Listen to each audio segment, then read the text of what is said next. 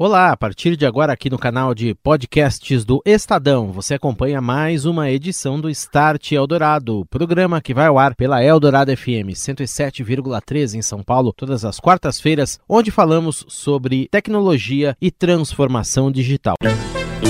Start Eldorado. Oferecimento NEC, tecnologia para sociedades conectadas, seguras e protegidas. É disso que o Brasil precisa. É isso que a NEC faz. Orchestrating a brighter world. NEC. O Start Eldorado apresenta a terceira e última parte do evento A Transformação do Setor Financeiro, o que vem depois do Pix. Recebemos executivos de destaque no setor bancário que estarão conosco nesta edição do Start, falando mais sobre esse assunto, a profunda disrupção pela qual estão passando as instituições do setor bancário, tudo em busca de obter mais clientes, reforçar os seus negócios, criando novos produtos, novos serviços, sempre de acordo com a necessidade de quem precisa utilizá-los. Start Eldorado. A transformação do setor financeiro, o que vem depois do Pix. Trabalhar com inovação já é algo tradicional na área bancária, nas empresas que oferecem crédito, fintechs, na busca por diversos nichos de clientes, oferecendo os mais variados tipos de serviços e tendo que proteger informações sensíveis com um olhar muito cuidadoso para a segurança. As instituições financeiras que se preparam para um cenário ainda mais disruptivo aqui no Brasil com a chegada a partir de dezembro do modelo de Open Banking. Você ouve agora aqui no Start a terceira e última parte do webinar A Transformação do Setor Financeiro, o que vem depois do Pix, realizado pelo Start Eldorado em parceria com a NEC Brasil, evento da série Conexões Japan House São Paulo. Quatro convidados: André Cano, do Bradesco, Ângelo Guerra, da NEC, Eduardo Merig, da XP e Sérgio Biagini, da Deloitte, debateram conosco o presente e o futuro da área bancária. E eu começo passando a palavra para o Ângelo Guerra, CEO da NEC Brasil. Ângelo, daqui a pouco chega o 5G que vai abrir as portas para a internet das coisas. Mais dados sendo captados, mais dados circulando, com a preocupação, como eu citei, com a segurança dessas informações. Para você, Quais são as possibilidades, os caminhos, o futuro da área bancária? O que, que você espera? Obrigado, Daniel. É, bom, 5G está aí, né? Tá leilão programado para agora, para julho. Isso vai aumentar ainda mais a conectividade do, do usuário, né? O André comentou que 98% das transações hoje realizadas pelo Bradesco são de forma digital, né? Então, isso vai uh, permitir mais ainda. Em relação à, à segurança, proteção, né? Nós acreditamos muito na, é, na proteção desde o momento que o usuário ele, ele é registrado na instituição financeira. Né? Então, acreditamos muito no que nós chamamos de onboarding, né? esse onboarding digital, esse onboarding através do reconhecimento facial. A, a NEC hoje é um dos grandes players mundiais nisso, né? Estamos no Brasil, estamos trabalhando com algumas instituições no Brasil, trabalhamos em Singapura, como foi mencionado aqui, principalmente no Japão, mas acreditamos muito nisso da entrada, né, do usuário estar protegido desde o momento que ele ele entra nas plataformas do, da, da instituição financeira e que possa fazer o check-in em cada momento que ele vai fazer algum tipo de acesso. Então, acreditamos muito nessa evolução, é, nessa evolução segura, né, e que vai também ter a sua necessidade é, com a implementação da tecnologia nova do 5G do acesso. Muito bem, agora eu passo a palavra para o André Cano, vice-presidente do Bradesco, responsável pelas áreas de infraestrutura, TI e RH. André, você já trouxe o tema aqui, mas queria que você reforçasse para a gente questão de dados e proteção, inclusive com agora a LGPD já valendo, algum ponto de atenção ainda que vocês tenham identificado e também o futuro, o que, que você espera aí para um futuro próximo com toda essa conectividade que certamente também vai basear novos serviços, novas experiências para o cliente da área bancária. Daniel, o, o Pix e o Open Bank eles trazem ambos né, alguns desafios aí para as instituições, é, seja no, na questão de, de fraude eletrônica, seja na questão de proteção de dados, né, e a gente naturalmente tem que se preparar para isso. É, eu entendo que o, essa questão de, da, que eu já toquei aqui da privacidade, do, proteção né, do, dos dados, a privacidade desses dados, é, agora já sobre a égide da, da Lei Geral de Proteção de Dados, ela vai ser fundamental para a adoção é, do Open Banking. Nós aqui temos, é, temos investido muito nessa questão de segurança, né? e aqui a gente tem algum, uh, alguns aspectos importantes. Nós já temos, nós temos uma aderência total à LGPD, já temos o nosso Data Protector Officer, né? o nosso DPO é, já nominado, enfim, a gente é, tem trabalhado muito nessa questão toda de de proteção e consentimento também do cliente com relação às suas informações e como é que elas são trabalhadas aqui dentro do banco. Temos um outro desafio grande, é, também já foi comentado aqui, dos ataques diários, né, que todos os, os bancos sofrem é, com ataques é, cibernéticos ou tentativas né, de, de ataques, e a gente tem é, até hoje se defendido muito bem delas, mas isso tem sido feito com grandes investimentos em cybersecurity, com conscientização das equipes, conscientização dos funcionários, né? Testes de, de, de, invasão, enfim, a gente tem procurado sempre se proteger, porque isso é um fator fundamental para qualquer, qualquer banco, estar protegido né, de invasões. É, na questão das fraudes transacionais, a gente viu um certo aumento aí com o lançamento do Pix, é, porque isso acaba fomentando todo um trabalho de engenharia social né, do, dos fraudadores que buscam obter informações dos clientes por engenharia social para então aplicar golpes. Né? E a gente viu um crescimento aí de, desses golpes muito grande e a forma de, de combater isso aí passa primeiro por uma um processo muito seguro de autenticação do cliente, né? Você ter certeza que você está realmente lidando ou transacionando com aquele cliente. Em segundo lugar, é, existe também a, a, a, necessidade desse cliente ele, ele estar conscientizado, né? É, de que sobre e-mails que são enviados para ele, enfim, o chamado phishing, né, para obter informações. Então, aqui a gente, a gente tem realmente é, desafios grandes. A biometria né, e são dois exemplos que a gente, soluções que a gente tem implantado para aumentar essa segurança nesse processo de, de autenticação do cliente. E também, é, eu acho que é, a gente vai ver um uso muito grande disso para frente, o uso de algoritmos né, de machine learning, enfim, uma série de, de soluções que aumentam a, a, segurança naquele momento em que uma transação especificamente está sendo feita, a gente ter a certeza que aquela é uma transação realmente legítima. Então, isso vai demandar também é, muito investimento das instituições financeiras como um todo. Quando a gente olha para o futuro, né, que é a segunda parte da tua questão, Daniel, é, Inovação é, vai ser realmente a palavra de ordem. A gente vai ver uma transformação muito grande do sistema financeiro nos próximos anos. A chegada de novas tecnologias ela vai acelerar muito esse processo. Nós aqui temos procurado é, nos é, acelerarmos em relação à inovação. O Bradesco tem um DNA né, de inovação desde a sua fundação. É, eu cito aqui só um, um exemplo mais recente, né? O Bradesco foi um dos cinco primeiros bancos no mundo a ter internet banking. Né?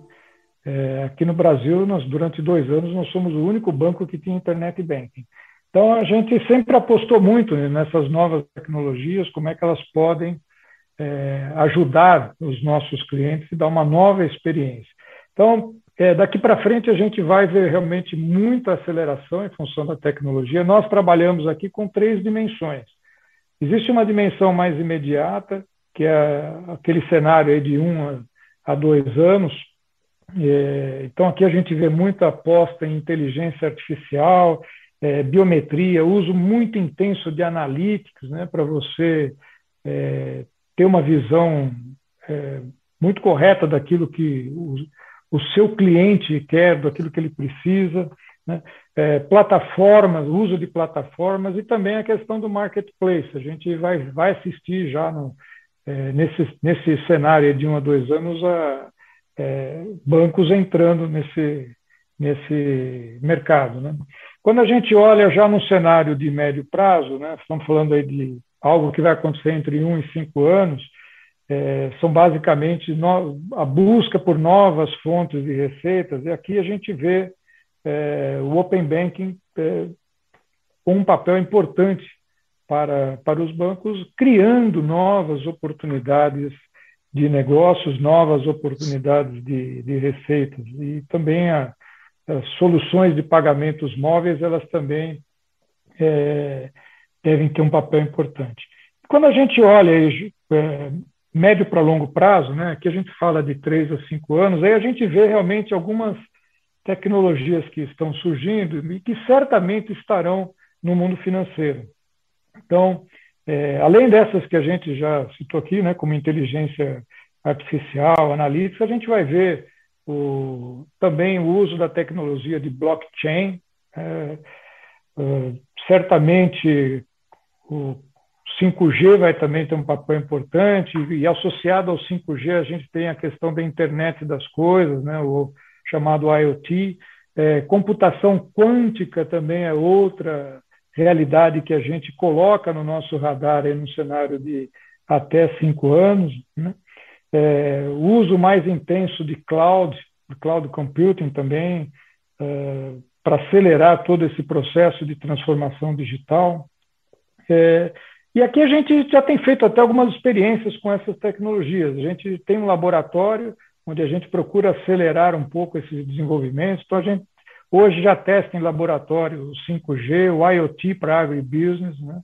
É, o blockchain, a gente tem usado ele também para em testes aí com registros de títulos, né? registro, por exemplo, de, de CDBs, também no combate a fraudes, né? para ter certeza de que aquele cliente é realmente o cliente que está transacionando com o banco. Remessas internacionais também, a gente vai ver o uso de blockchain para isso. Então, acho que tem aí um emaranhado de novas tecnologias que certamente vai transformar muito o sistema financeiro nos próximos anos.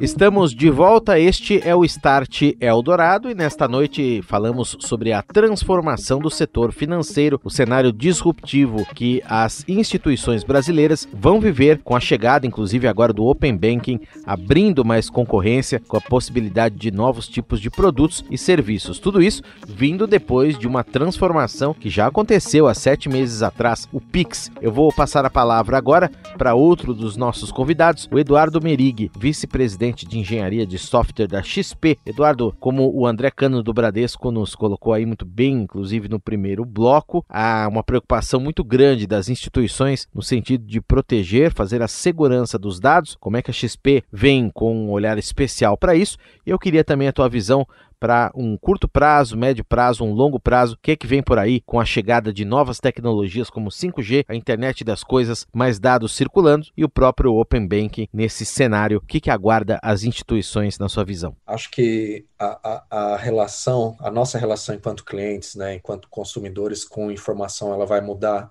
muito nos próximos tempos, nos próximos anos aqui. Acho que vamos passar por um, por um cenário de conscientização que os, os, meus dados e as minhas informações passam a ter tanto valor quanto o meu dinheiro que está aplicado no banco ou o dinheiro que eu estou usando no meu dia a dia. Então, acho que isso vai, né, parte do aculturamento, parte da educação, mas uma conscientização mais em massa também dos clientes, consumidores e das empresas do valor da informação, do valor de conhecer mais os, os clientes. Eu acho que nesse sentido, o que a gente aposta muito na XP é, de fato, uma transparência total, estendendo, inclusive, né, o que a gente entende né, da parte de consentimento que vem do Open Banking, mas acho que dá um empoderamento para os nossos clientes dele entender de fato, no detalhe, aonde minha informação está sendo usada, por que, que ela está sendo usada, a possibilidade de eu interromper esse ciclo em qualquer momento. A gente vai passar né, por, esse, por esse modelo de ofertar também nos nossos produtos, serviços, na nossa plataforma, um controle absoluto das pessoas sobre as suas informações. Acho que isso é um modelo de amadurecimento, é um próximo passo que a gente enxerga de mercado e, obviamente, passa por essa questão de conscientização. As informações têm um valor é, gigantesco para as empresas. Né? Ao mesmo tempo que traz uma série de oportunidades, as pessoas precisam estar mais no controle de como essas, esses dados estão sendo com qual finalidade. Então, eu vejo muito isso relacionado a tudo que já vem sendo construído, dado o LGPD, a parte de consentimento, mas tem um passo a mais aqui que a gente enxerga como avanço nesse, nesse sentido. Do ponto de vista de tecnologia, eu acho que é, 5G, para mim, me parece a próxima onda de democratização né, e distribuição que a gente teve, né, de acesso a smartphone e a internet. 5G para mim é a próxima onda disso. Vai trazer, obviamente, uma série de benefícios para as pessoas, né, uma série de acessos que hoje as pessoas ainda não têm, mas obviamente isso vem junto com uma proliferação de distribuição de informação que também entra nesse primeiro arcabouço que eu coloquei um pouquinho, né, de onde é que, me, onde é que meus dados estão e para que eles estão sendo usados. Então a gente vai ter né, uma, uma rede, né, um acesso a uma rede, uma velocidade, uma distribuição de captura de dados extremamente superior ao que a gente tem hoje, e obviamente isso implica em ter mais controles e ter mais cuidado com os clientes. Ao mesmo tempo né, que, que, que há um avanço e um aumento do, do que a gente pode oferecer de bom, há também um aumento, um avanço na mesma proporção de fragilidades, ataques e, e coisas que, que podem prejudicar o nosso cliente. Então, acho que aqui anda nessas, nessas duas vias, né? Mas eu enxergo super positivo, então me parece uma segunda onda de a gente ainda mais fazer inclusão, inclusão social, inclusão financeira das pessoas é, no nosso sistema, o que, vindo junto com educação e cultura, eu acho que a gente avança muito em bloco enquanto, enquanto país. E na parte de tecnologias, corroboro muito da visão do, do André, acho que tem coisas, né, como eu já citei, tem coisas que a gente achava que só era, só era disponível, só estava sendo utilizado por laboratórios, big techs e tal, mas a realidade já não é mais essa, né? Então, parte de computação quântica, né? A gente ouviu falar isso muito no, no passado e tal, já é uma realidade de laboratório, onde a gente está testando algumas coisinhas. Então, toda a parte de cloud computing, a jornada de cloud, a gente já está muito avançado nisso, a parte de via APIs e tal. Então, cada vez mais um mundo distribuído, um mundo flexível e um mundo onde a gente abre a oportunidade para outras empresas, né, de qualquer tamanho que seja e qualquer estágio que eles estejam, mais early stage, empresas mais maduras, de parte da transformação. Acho que para mim isso é o futuro, né? Então a gente cada vez mais usar tecnologias digitais em prol do nosso cliente e em prol de ter um ecossistema mais distribuído, mais flexível e que tenha ofertas de serviços mais adequadas para a nossa realidade. Tá certo. E agora quem dá sua visão de futuro e de proteção de dados na área bancário-financeira é o Sérgio Biagini, que é o sócio líder desse campo lá na Deloitte. Biagini, são muitos os desafios, o setor vem investindo, investindo forte em proteção de dados. Qual a sua visão sobre isso e o que, que o futuro nos reserva? Beleza, Daniel. Acho que o, André e o Eduardo colocaram super bem, super bem, exploraram super bem os aspectos relacionados às novas tecnologias que o mercado vem investindo e trabalhando ou já em formato de implementação, ou em formato de teste de casos de uso né, e experimentação, é, como indústria que investe demais em tecnologia e totalmente dependente, reliable em tecnologia, é, sempre quando a gente pensa em novas tecnologias, a indústria financeira está à frente disso. Né? E também o, o, André e o Eduardo colocaram muito bem as questões em torno da LGPD, segurança e proteção, que isso é, é fator-chave e, e, fator de resiliência da, e sustentação da indústria. Né? Acho que, falando um pouco mais sobre a ótica de dados, né, eu acho que a gente é, sempre ouviu falar em financial services de que, ou em todas as indústrias, que era uma visão 360 do cliente para para a visão de 360 do cliente, possibilitar, possibilitar a, a, a centralidade no cliente. Né? Só que com tudo que a gente está vivendo no nosso mercado, é, com o avanço de ecossistemas, de novos modelos de negócio, novas plataformas, open banking, compartilhamento de dados, é, essa visão 360, na verdade, a gente fala aqui na Deloitte que ela se torna 720. Né? Eu, eu exponencializo a visão, de, a, a, quantidade de dados que eu tenho sobre, sobre um cliente, sobre um indivíduo, sobre uma corporação, uma empresa, um pequeno negócio, um empresário. Né? Então, essa, a capacidade de, de, da, de, da instituição financeira, do mercado como um todo, poder tratar esses dados, né? É, entender esses dados, fazer com que esses dados alimentem seus processos internos, por exemplo, motores de cálculo de crédito, por exemplo e entenderem o comportamento e realmente personalizarem aquela relação. Né, e transformarem aquela relação numa relação, uma relação praticamente one-to-one, uma, uma relação totalmente personalizada e individualizada. E gerar sempre um atendimento e uma interação em contexto, né? a gente fala no CRM por contexto, né? É, as ações, um NBA, um NBO, é, um next, né, a gente chama de Next Best Offer, Next, next Best Action, que a gente fala no mercado do, do mundo aí do CRM, é, fazer isso em cima de contexto e de personalização vai ser a chave é, do sucesso é, para a indústria. E, a, e, as instituições, os players ou as plataformas que conseguirem fazer isso é, vão ser com certeza as plataformas que vão ser vencedoras no mercado. Né? E para nós, como, como é, é, clientes finais, né, sejam como indivíduos ou sejam como é, corporações, a gente, na verdade, a gente vai ver e, e viver uma uma, e espera-se que a gente vá viver, e com certeza isso vai acontecer, uma melhoria na qualidade do serviço, uma melhoria no atendimento, é, uma competição é, ainda mais saudável dentro do mercado local. Eu acho que é um movimento que a gente está fazendo de transformação de indústria, é, olhando para o futuro, que é fundamental para o dinamismo de uma sociedade, para o dinamismo de uma economia. Então, acho que a gente está tá tendo o privilégio, né, de, é, como indivíduos e de como empresas, é, vivenciar e participar desse processo de transformação é, da indústria como um todo.